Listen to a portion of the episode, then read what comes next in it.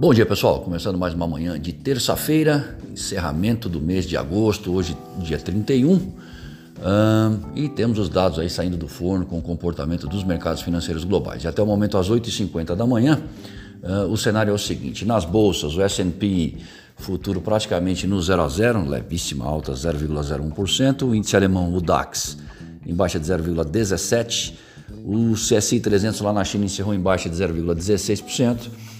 WTI, barril de petróleo 68 dólares, enquanto o comportamento do dólar ante as principais moedas no exterior é de baixa de 0,24%. Na zona do euro, é, depois de estimar sua inflação ao consumidor em 3,9% em agosto, os alemães agora divulgam que houve aumento de 0,2% nos empregos em julho. Na eurozona como um todo, a inflação anual em agosto foi estimada em 3% pela Eurostat. Nos Estados Unidos, às 10 horas saem os preços dos imóveis em junho, depois às 10h45 o PMI de Chicago e às 11 horas a confiança do consumidor, medida pelo Conference Board em agosto. Na China, o PMI oficial da manufatura em agosto caiu para 50,1 pontos, de 50,4 em julho. Já o setor de serviços mostrou contração, indo a 47,5 de 53,3 em julho, reflexo das interrupções causadas pela variante Delta em várias províncias no mês.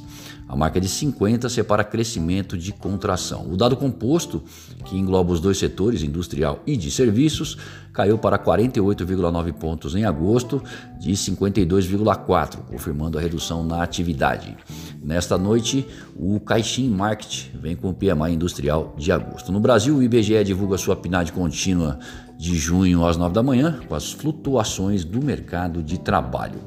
Bom, os mercados devem estar atentos ao orçamento de 2022, que chega hoje ao Congresso, de olho em questões como a dos precatórios, que vem sendo trabalhado em duas frentes, CCJ e Judiciário, e ao montante destinado ao programa Auxílio Brasil, o novo Bolsa Família.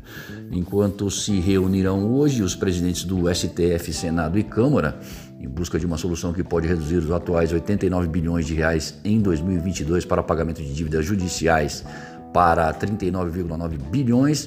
Devemos ter em outra frente a leitura na CCJ do parecer do relator do tema, favorável à PEC. Lembrando que hoje encerra a guerra pela formação da Petax entre os bancos às 13 horas, movimento que deixa o terreno das cotações mais escorregadio.